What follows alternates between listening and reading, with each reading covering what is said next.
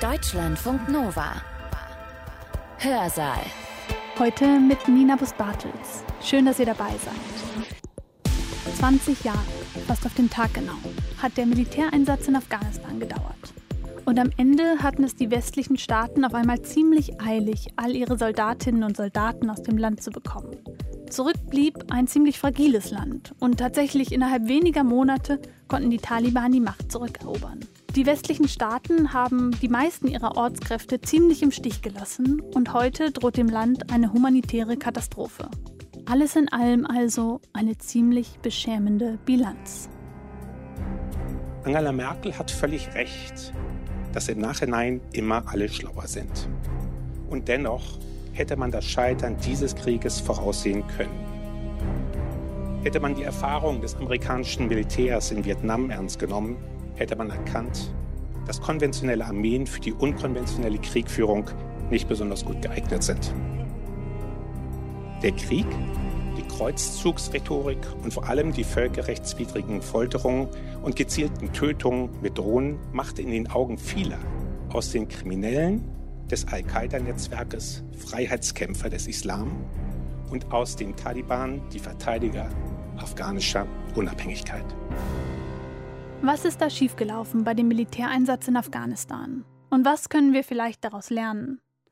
Antworten auf diese Fragen hat Christopher Dase. Er ist Politikwissenschaftler bei der Hessischen Stiftung Friedens- und Konfliktforschung. Und in seinem Vortrag, den ihr heute hört, schaut sich Christopher Dase an, warum es häufig so ist, dass große Staaten kleine Kriege verlieren. Und er erklärt, was innenpolitische Debatten damit zu tun haben. Christopher Dase hat seinen Vortrag am 1. November 2021 gehalten und er heißt Sicherheitspolitische Lehren aus dem Scheitern in Afghanistan. Ich bin gebeten worden, eine sicherheitspolitische Einschätzung des Scheiterns in Afghanistan abzugeben. Und so eine Einschätzung kann naturgemäß nur vorläufig und skizzenhaft sein, zumal die Evaluationsbemühungen der Ministerien und des Bundestages gerade erst beginnen. Sie kann aber, glaube ich, auf ein paar systematische Aspekte aufmerksam machen, die schon jetzt in der öffentlichen Debatte unterzugehen drohen. Und auf nicht nur politische Lehren, sondern auch theoretische Erkenntnisse hinweisen, die eine Analyse des Afghanistan-Einsatzes erlauben. Denn Afghanistan ist natürlich ein Ereignis, aber darüber hinaus auch ein Fall aus einer Klasse ähnlicher Ereignisse, die wissenschaftliche Theoriebildung erlaubt. Beginnen möchte ich aber mit einer Feststellung, nämlich dass der Westen, und das heißt die USA, die NATO und damit auch Deutschland, dass dieser Westen den Krieg in Afghanistan verloren hat. Und diese Feststellung ist keineswegs trivial. Denn es gibt immer noch Menschen, die behaupten, dass die Allianz militärisch, das heißt im offenen Kampf, nicht geschlagen worden ist. Das mag sein, ist aber auch irrelevant, weil es im Krieg um das Erreichen politischer Zwecke geht und die sind in Afghanistan eindeutig verfehlt worden. Das ist übrigens nicht die einzige Parallele zum Vietnamkrieg. Auch bei ihm hieß es, dass die amerikanische Armee eigentlich nie geschlagen worden wäre. Was Henry Kissinger zu dem Bonmot veranlasst hat, dass die konventionelle Armee verliert, wenn sie nicht gewinnt, und die Guerilla gewinnt, wenn sie nicht verliert. Warum das so ist, werde ich später erläutern. Zuvor noch ein Kaviat. Mir geht es nicht um Schuldzuweisung oder Besserwisserei, in dem Sinne, ich habe es ja schon immer so gesagt. Angela Merkel hat völlig recht, dass im Nachhinein immer alle schlauer sind. Und dennoch hätte man das Scheitern dieses Krieges voraussehen können. Hätte man in die Geschichte Afghanistan geguckt, so hätte man gesehen, dass schon das britische Empire und die Sowjetunion daran gescheitert waren, Afghanistan dauerhaft zu besetzen. Hätte man die Erfahrung des amerikanischen Militärs in Vietnam ernst genommen, hätte man erkannt, dass konventionelle Armeen für die unkonventionelle Kriegführung nicht besonders gut geeignet sind. Und hätte man die Fachliteratur zur Guerillakriegführung zu Rate gezogen, hätte man gelernt, warum große Staaten kleine Kriege verlieren. So verständlich die militärische Reaktion der USA auf die schrecklichen Ereignisse vom 11. September 2001 war, und so verständlich auch die Beteiligung der Alliierten, so klar war von Anbeginn, dass ein Krieg kontraproduktiv und zum Scheitern verurteilt sein würde. Im Folgenden möchte ich dieses Scheitern erklären und vier Aspekte genauer betrachten, nämlich das Scheitern des Krieges gegen den Terror, das Scheitern der Aufstandsbekämpfung, das Scheitern des Nation Building und das Scheitern der öffentlichen Debatte. Und dann können wir vielleicht gemeinsam daraus Lehren ziehen. Gescheitert ist nämlich zunächst und vor allem der von US-Präsident George W. Bush ausgerufene Krieg gegen den Terror. Der Angriff auf Afghanistan am 7. Oktober 2001, die in Ausdehnung des Völkerrechts, aber nicht ganz ohne Berechtigung als Selbstverteidigung legitimiert war, war ja nur der Anfang. Schnell uferten die Kriegshandlungen räumlich und zeitlich aus, verloren jedes Maß und trugen letztlich zur Ausbreitung und Radikalisierung des Dschihadismus bei. Der Krieg, die Kreuzzugsrhetorik und vor allem die völkerrechtswidrigen Folterungen und gezielten Tötungen mit Drohnen machte in den Augen vieler aus den Kriminellen des Al-Qaida-Netzwerkes Freiheitskämpfer des Islam und aus den Taliban die Verteidiger afghanischer Unabhängigkeit. So wichtig und richtig die militärische Zerstörung der Al-Qaida-Infrastruktur in Afghanistan gewesen sein mag, so kontraproduktiv war die Ausweitung des Krieges auf das ganze Land und wenig später auf den Irak und andere Länder. Zwar wurde Osama bin Laden im Zuge dieses Krieges allerdings erst 2011 in Pakistan getötet und Al-Qaida geschwächt, aber mit dem Islamischen Staat entstand eine noch radikalere Gruppe, die weltweit Anschläge verübte und zwischenzeitlich große Teile des Irak und Syriens kontrollierte. Und gegenwärtig droht ihr afghanischer Ableger ISIS-K sich im nun nur notdürftig von den Taliban regierten Afghanistan festzusetzen. Nach jüngsten Berechnung des Costs of War Project an der amerikanischen Brown University hat der 20-jährige Krieg gegen den Terror 8 Billionen Dollar gekostet. Das ist eine Acht mit zwölf Nullen. Und mehr als 900.000 Menschenleben gefordert. Präsident Biden nutzte diese Zahlen zuletzt, um den Truppenabzug aus Afghanistan zu rechtfertigen. Die USA hätten, ich zitiere, kein klares Ziel mehr in einer unbefristeten Mission in Afghanistan. Zitat Ende. Ein klares militärisches Ziel hatte der Krieg gegen den Terror gleichwohl nie. Zu keinem Zeitpunkt ist es gelungen, den politischen Zweck der Terrorismusbekämpfung in militärische Ziele zu übersetzen, die taktisches Handeln hätten anleiten können. Der Krieg gegen den Terror hat die Bekämpfung des internationalen Terrorismus auf eine falsche Spur gesetzt. Militärische Mittel, das ist zweifellos eine der Lehren, haben nur eine geringe Funktionalität bei der Terrorismusbekämpfung. Der Krieg gegen den Terrorismus hat mehr Probleme geschaffen als gelöst. Eine Abkehr vom Kriegsparadigma und eine Rückkehr zu einem Strafrechtsparadigma in der internationalen Terrorismusbekämpfung würde die Stärkung politischer Kooperation und neue diplomatische Initiativen ermöglichen. So könnte zum Beispiel die USA und China gemeinsam die Taliban darin unterstützen, ihre Zusage einzuhalten, dass von afghanischem Territorium keine terroristischen Aktivitäten mehr ausgehen werden. Denn weder die USA noch China können ein Interesse daran haben, dass ISIS-K weiter gestärkt wird. Lassen Sie mich zum zweiten Aspekt kommen. Gescheitert ist nämlich zum anderen die Aufstandsbekämpfung in Afghanistan. Dem schnellen militärischen Erfolg amerikanischer Streitkräfte und der Installation einer afghanischen Übergangsregierung war ein erbitterter Widerstand der Taliban und anderer bewaffneter Gruppen gefolgt. Und dem setzten die USA nach anfänglichem Zögern eine Strategie der Aufstandsbekämpfung, des Counterinsurgency entgegen, die darauf zielt, mit der Gewährleistung von Sicherheit, bürgerlichen Freiheiten und wirtschaftlicher Entwicklung die Herzen und Köpfe, wie es heißt, der Bevölkerung zu gewinnen, um das neue Regime gegen seine Feinde zu wappnen. Die Strategie der Aufstandsbekämpfung hat eine lange Tradition in der Kolonialkriegführung und ist insbesondere im amerikanischen Militär ständig weiterentwickelt worden. Sie ist allerdings nicht ganz unumstritten, weil sie nicht nur hohe Anforderungen an das Militär stellt, insofern ihr auch gewisse zivile Aufgaben äh, zugesprochen wird, sondern weil sie möglicherweise das Militär von ihren eigentlichen militärischen Aufgaben ablenken könnte. In Afghanistan nun blieb die Aufstandsbekämpfung ab 2003 im Rahmen des ISAF-Einsatzes und dann unter NATO-Führung jedoch inkonsistent und letztlich erfolglos. Und das hat mehrere Gründe. Zu Beginn blieb das Verhältnis zwischen Aufstandsbekämpfung des ISAF-Einsatzes und die Terrorismusbekämpfung im Rahmen der gleichzeitig stattfindenden Operation Enduring Freedom ungeklärt.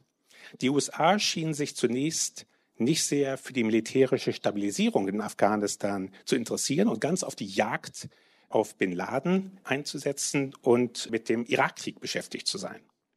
Erst als die Kämpfe und Anschläge äh, in den Jahren 2005, 2006 vor allem im Süden des Landes immer stärker wurden, schalteten sich die USA wieder stärker in das militärische Geschehen am Boden ein. Mit General Stanley McChrystal wurde ein ausgewiesener Counterinsurgency-Spezialist, Oberkommandierender in Afghanistan.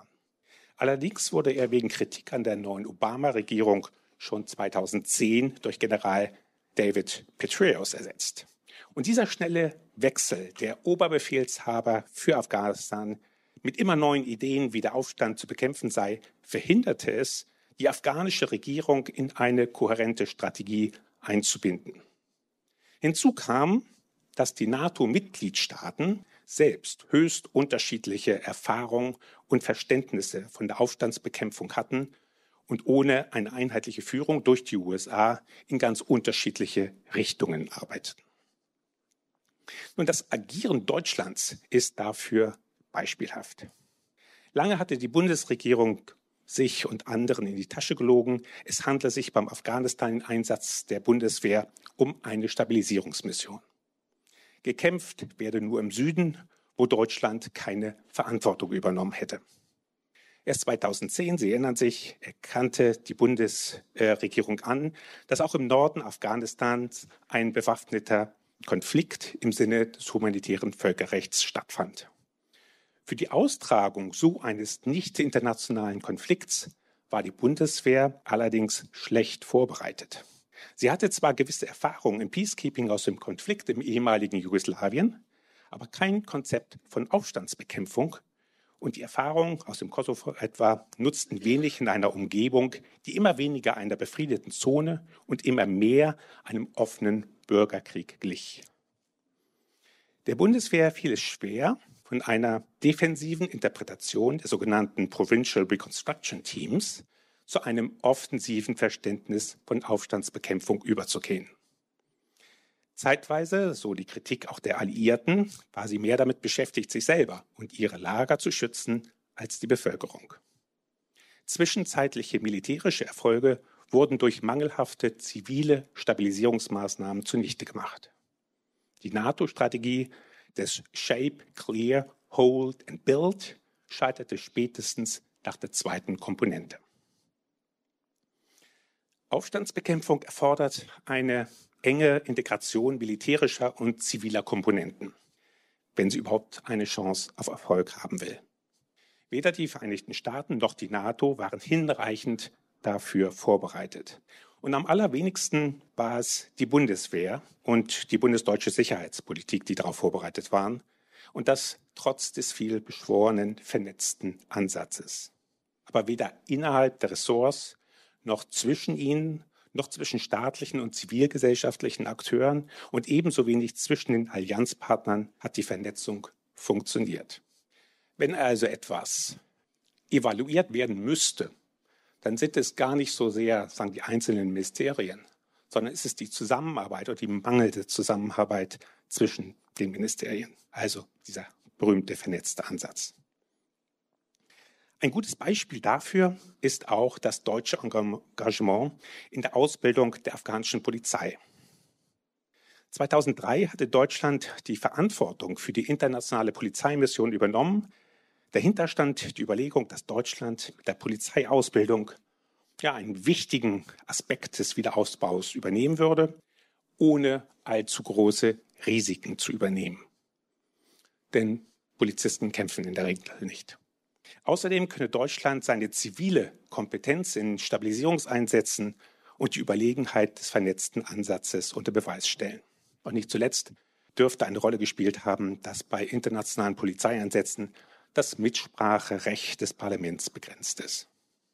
Allerdings ging dieses Engagement gründlich schief. Und entgegen der Einschätzung, die auch ähm, auf den Seiten der Ministerien verbreitet wird, gilt diese Mission oder diese Leitung der Mission eigentlich als gescheitert. Die Mission blieb nämlich unterfinanziert, es fehlte an Personal und letztlich auch an Unterstützung durch die Länder. Das größte Problem war aber die verbreitete Meinung, dass Polizei erst dann zum Einsatz komme, wenn der militärische Konflikt beendet ist. Die Notwendigkeit, in einer Aufstandssituation wie in Afghanistan polizeiliche Arbeit eng mit militärischer Arbeit zu verknüpfen, wurde lange nicht erkannt. Bis endlich im Oktober 2009 dann die NATO unter US-Führung mit 5000 Mann die Polizeiausbildung übernahm, nicht zuletzt mit dem Ziel, ihre Effektivität unter äh, Aufstandsbedingungen zu erhöhen.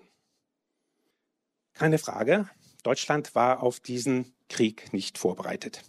Aber auch die USA, die derartige Kriege schon öfter geführt hatten, waren nicht viel erfolgreicher in ihren Regionen. Und das liegt an ganz spezifischen Dynamiken der Guerillakriegführung, die es großen Staaten schwer machen, kleine Kriege zu gewinnen. Und ich will hier nur auf zwei zentrale Paradoxa der Aufstandsbekämpfung hinweisen, nämlich das Paradoxon der Zeit und das Paradoxon der Infrastruktur. Das Paradoxon der, der Zeit besteht darin, dass für eine erfolgreiche Aufstandsbekämpfung ein langer Atem notwendig ist. Um auf fremdem Territorium und zumal einem Territorium, das einem kulturell so fremd ist wie Afghanistan, um auf solchem Territorium erfolgreich zu sein, muss man die lokalen Verhältnisse kennen, was erst durch eine lange Anwesenheit möglich ist. Je länger die Besatzungstruppen allerdings vor Ort sind, verlieren sie an Unterstützung und Akzeptabilität, denn der Krieg geht ja weiter. Es gibt sogenannte Kollateralschäden. Und selbst die Angriffe des Gegners, in diesem Fall der Taliban, werden als Versagen der Besatzer angerechnet, weil sie oder die Besatzer nicht in der Lage sind, Sicherheit zu gewährleisten. Das heißt, tendenziell verliert in einem asymmetrischen Krieg der besetzende staatliche Akteur, in diesem Fall die USA und ihre Alliierten, an Zustimmung und Legitimität, während der nichtstaatliche Akteur als Befreier an Legitimität gewinnt. Das Paradoxon der Infrastruktur besteht darin, dass hier mehr Aufbauarbeit im Rahmen einer Counterinsurgency-Strategie geleistet wird, desto mehr Ziele für Angriffe der Guerilla entstehen. So wichtig es ist, die Infrastruktur aufzubauen, nicht um zuletzt die Herzen und Köpfe der Bevölkerung zu gewinnen, so problematisch sind die Auswirkungen auf die Kriegführung selbst. Denn in dem Maße, in dem durch Infrastrukturmaßnahmen sogenannte High-Value-Targets wie Straßen, Rathäuser und Schulen gebaut werden, konzentrieren sich die Angriffe der Gegner auf genau diese Ziele, die dann entsprechend verteidigt werden müssen. Und diese Verteidigung erfordert wiederum so viel defensive Kraft, dass Mittel zur offensiven Bekämpfung des Gegners nicht mehr zur Verfügung stehen, sofern nicht mehr Soldaten entsendet werden. In der Folge geht es immer weniger um die Sicherung der Fläche und des Territoriums, sondern um Punktverteidigung. Der Erfolg von Aufstandsbekämpfung kann so schnell zum Beginn des Misserfolgs werden, sofern nicht relativ schnell zentrale Aufgaben der Sicherheit und des Regierens von einheimischen Kräften übernommen wird oder entsprechend mehr Soldaten nachgeschoben werden. Und das bringt mich zum dritten Aspekt, dem Scheitern des Aufbaus eines stabilen und legitimen Staates in Afghanistan. In den 20 Jahren des Afghanistan-Krieges hat die afghanische Bevölkerung eigentlich keine positive Beziehung zu ihrem neuen Staat aufgebaut. Die internationale Gemeinschaft war nicht in der Lage, notwendige Kontrollinstanzen aufzubauen, den Fluss von Geldern an politische Bedingungen zu knüpfen und die weitreichende Korruption innerhalb des politischen Systems effektiv einzudämmen. Das ganze Ausmaß der Korruption offenbarte sich etwa 2012, als bekannt wurde, dass regierungsnahe Familienmitglieder über die Kabul Bank fast eine Milliarde US-Dollar Staatsgelder veruntreut hatten. Ein besonders problematischer Fall ist, wie bereits angedeutet, der Aufbau des afghanischen Sicherheitssektors. Weder eine effektive Armee noch eine funktionierende Polizei konnten aufgebaut werden, die den Taliban, die rein zahlenmäßig deutlich unterlegen war, etwas hätte entgegenstellen können. Der schnelle Zusammenbruch und das Auseinanderbrechen des Sicherheitsapparates am Ende des Krieges hat viele überrascht. Aber so überraschend ist dann auch wieder nicht. Zwar sind in den Aufbau des Sicherheitsapparats horrende Summen geflossen, doch vielfach sind diese Gelder in dunkle Kanäle geflossen und häufig nicht bei den einzelnen Sicherheitskräften angekommen. Kein Wunder, dass es eine kontinuierlich hohe Desertionsrate gab und eine hohe Zahl an sogenannten Papiersoldaten, die Sold erhielten, aber gar nicht existierten. Hinzu kommt die Unsicherheit, die dadurch zustande kam, dass die USA und die Alliierten regelmäßig ihren bevorstehenden Abzug in Aussicht stellten. Im Juni 2009 kündigte Präsident Obama an, 2011 mit dem Teilabzug der US-Streitkräfte beginnen zu wollen. Das setzte ihn selber, aber auch seine Nachfolger Trump und Biden unter zunehmenden innenpolitischen Druck, zeitnah die Truppen in Afghanistan zu reduzieren. Diese Ankündigungen hatten vor allem zwei Effekte. Zum einen schwächte sie die eigene Verhandlungsposition in der Auseinandersetzung mit den Taliban. Genau genommen war sie gleichsam eine Einladung an die Taliban, sich zurückzuziehen und in eine Warteposition zu gehen, um den Abzug der westlichen Truppen abzuwarten. Der Westen hat die Uhren, wir haben die Zeit, ist ein oft kolportierter Satz eines hohen Taliban-Funktionärs. Und das ist genau die vorhin erwähnte Logik des Guerillakrieges, mit kleinen Angriffen den Gegner zu zermürben und dann auf seinen Abzug zu warten. Der zweite Effekt dieser Abzugsankündigung aber war eine Verunsicherung des afghanischen Sicherheitssystems, der afghanischen Sicherheitskräfte und des gesamten Apparats, der noch keineswegs so gesichert war, dass er einen Abzug westlicher Truppen hätte verkraften können. Es ist durchaus verständlich und zweifellos rational, wenn sich Menschen in so einer Situation nach Alternativen umsehen und sich Optionen des Überlebens für die Zeit nach einem Abzug westlicher Truppen sichern. Spätestens als die USA unter Präsident Trump nur noch mit den Taliban verhandelten, ohne die afghanische Regierung zu beteiligen oder auch nur ihre Interessen zu berücksichtigen, wurde es Zeit, das sinkende Schiff zu verlassen. Dass am Ende ganze Kontingente zu den Taliban übergelaufen sind, zeugt nicht von mangelnder Loyalität, sondern von Überlebenswillen. Lassen Sie mich abschließend noch auf die innenpolitischen Aspekte der Sicherheitspolitik eingehen. Denn auch hier kann ein Scheitern diagnostiziert werden, das zwar nicht kriegsentscheidend war, wie seinerzeit in Vietnam, aber doch wesentlich dazu beigetragen hat, dass der Abzug am Ende so chaotisch verlaufen ist. Auf die Eigendynamik des innenpolitischen Diskurses in den USA habe ich schon hingewiesen. Die Festsetzung des Datums von der Regierung Trump, 1. Mai 2021 für einen Abzug amerikanischer Truppen, was er gemacht hat, um ein zentrales Wahlkampfversprechen einzulösen, das zwang Biden den Abzug der US-Truppen von Fortschritten der innerafghanischen Friedensverhandlungen abzukoppeln.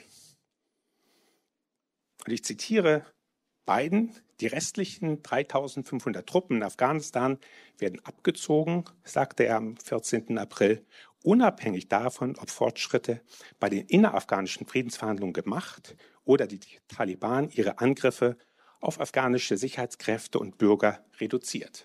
Zitat Ende. Der 11. September dann als Tag des Abzugs ist natürlich ein symbolischer Termin und er setzte alle Beteiligten unter unnötigen Zeitdruck, der allein innenpolitisch bestimmt war. Und auch in Deutschland hatte die innenpolitische Debatte seine Tücken, dass die Bundesregierung es lange vermieden hat, von einem bewaffneten Konflikt oder gar einem Krieg zu sprechen. Das habe ich schon gesagt. Und auch wenn es keinen lautstarken Protest gab, blieb die Zustimmung zum Afghanistan-Einsatz konstant niedrig. Das Argument Deutschlands Sicherheit werde auch am Hindukusch verteidigt, verfing nie wirklich. Auch die politische Klasse war eigentlich nicht bereit, einen offenen kritischen Diskurs über Afghanistan zu führen. Zu stark waren letztlich fast alle in variierenden Funktionen an zentralen Entscheidungen beteiligt. Aber die Strategie des Einlullens, wenn Sie so wollen, ist kein Ersatz für eine sicherheitspolitische Debatte, die geführt werden muss, um demokratische Sicherheitspolitik kritisch zu begleiten. Wohin die Debatte oder Debattenverweigerung, wenn Sie so wollen, führt, hat letztlich Afghanistan gezeigt. Denn gescheitert ist nicht zuletzt auch der deutsche Sonderweg im Afghanistan-Krieg, wenn Sie so wollen. Die Vorstellung, dass in Afghanistan zwei unterschiedliche Militäreinsätze stattfinden. Der edle, wenn Sie so wollen, Stabilisierungseinsatz, der in Kooperation mit den lokalen Kräften und weitgehend friedlichen Mitteln geführt wurde. Und der hässliche Krieg gegen Al-Qaida und die Taliban ließ sich einfach nicht aufrechterhalten. Die Annahme, Deutschland könne den einführen und sich aus dem anderen heraushalten, führte dazu, dass sich auch im Norden die Taliban letztlich festsetzten und spätestens ab 2007 systematische Angriffe führen konnten. Der schnelle Kollaps in den vergangenen Wochen ist auch auf die Realitätsverweigerung der Verantwortlichen zurückzuführen. Dann lassen Sie mich zum, zum Ende kommen. Die Überschätzung militärischer Fähigkeiten hat dazu verleitet, von Antiterrormaßnahmen gegen Al-Qaida zum Sturz des Taliban-Regimes überzugehen. Dem anschließenden Guerillakrieg waren weder die USA noch die NATO-Staaten gewachsen. Zu keinem Zeitpunkt ist es der Allianz gelungen, politische Zwecke in militärische Ziele zu übersetzen und damit taktische Maßnahmen anzuleiten. Stattdessen blieben politisches und militärisches Handeln unverbunden und die Integration ziviler und militärischer Maßnahmen sporadisch. Zugegeben, die NATO war nie für die Aufstandsbekämpfung konzipiert. Im neuen strategischen Konzept muss entschieden werden, ob die NATO eine Fähigkeit zur Aufstandsbekämpfung benötigt. Wenn ja, ist nicht nur ein einheitliches Counterinsurgency-Konzept nötig, sondern auch die Entwicklung institutioneller Vorkehrungen für die Kooperation und Vernetzung mit zivilen Akteuren in der Sicherheits- und Entwicklungspolitik. Und wenn nicht, dann sollte sich die NATO aus Konflikten heraushalten, in denen es zu Bürgerkriegs- und Aufstandsszenarien kommen könnte. Allerdings sind das die Mehrheit der erwarteten Konflikte. Auch wenn das Scheitern der Friedens- und Sicherheitspolitik in Afghanistan abzusehen war, sollte man, glaube ich, das Bad nicht mit dem Kind ausschütten. Die Stabilisierung schwacher Staaten und friedenserhaltender Maßnahmen sind risikoreich, können aber auch erfolgreich sein. Bei zukünftigen Interventionen zum Wiederaufbau von Bürgerkriegsgesellschaften ist ein realistisches Erwartungsmanagement ebenso wichtig wie eine klare Zielbestimmung und eine durchdachte Strategie. Die Herstellung einer grundlegenden Legitimität für das Staatswesen und das politische System sind von zentraler Bedeutung. Und das heißt auch und vor allem auf die lokalen kulturellen Eigenheiten Rücksicht zu nehmen und nicht einfach ein liberales Ordnungssystem zu oktroyieren. Gleichwohl darf es klarer Standards, um ambitionierte Programme zur Einführung von Demokratie und Rechtsstaatlichkeit umzusetzen. Und es braucht nicht zuletzt klar formulierte Etappenziele, bei deren Verfehlen über einen Abbruch der Operation nachgedacht werden muss. Das war Christopher Dase mit seinem Vortrag Sicherheitspolitische Lehren aus dem Scheitern in Afghanistan. Und im Anschluss an den Vortrag gab es noch eine Fragerunde und da gab es zwei ziemlich spannende Antworten, die ich euch noch mitgebracht habe. Und zwar die erste Frage aus dem Publikum war die Frage nach der Rechtmäßigkeit des Einsatzes. Also das war ja ein Krieg gegen private Akteure auf dem Boden eines anderen Staates und völkerrechtlich geht das eigentlich gar nicht. Also die ganze Frage nach Rechtmäßigkeit ist natürlich ein, ein neues Fass und da kann man viel drüber, drüber sagen. Tatsächlich ist, das hatte ich ja angedeutet, sagen, in Ausdehnung des äh, Rechts auf Selbstverteidigung dieser Krieg legitimiert worden. Es hat sagen im Sicherheitsrat in der UNO keinen großen Widerspruch gegeben. Daraus leiten Völkerrechtler oder viele Völkerrechtler ab. Das ist schon so okay. Das ist ein Präzedenzfall zur Erweiterung des Selbstverteidigungsrechts.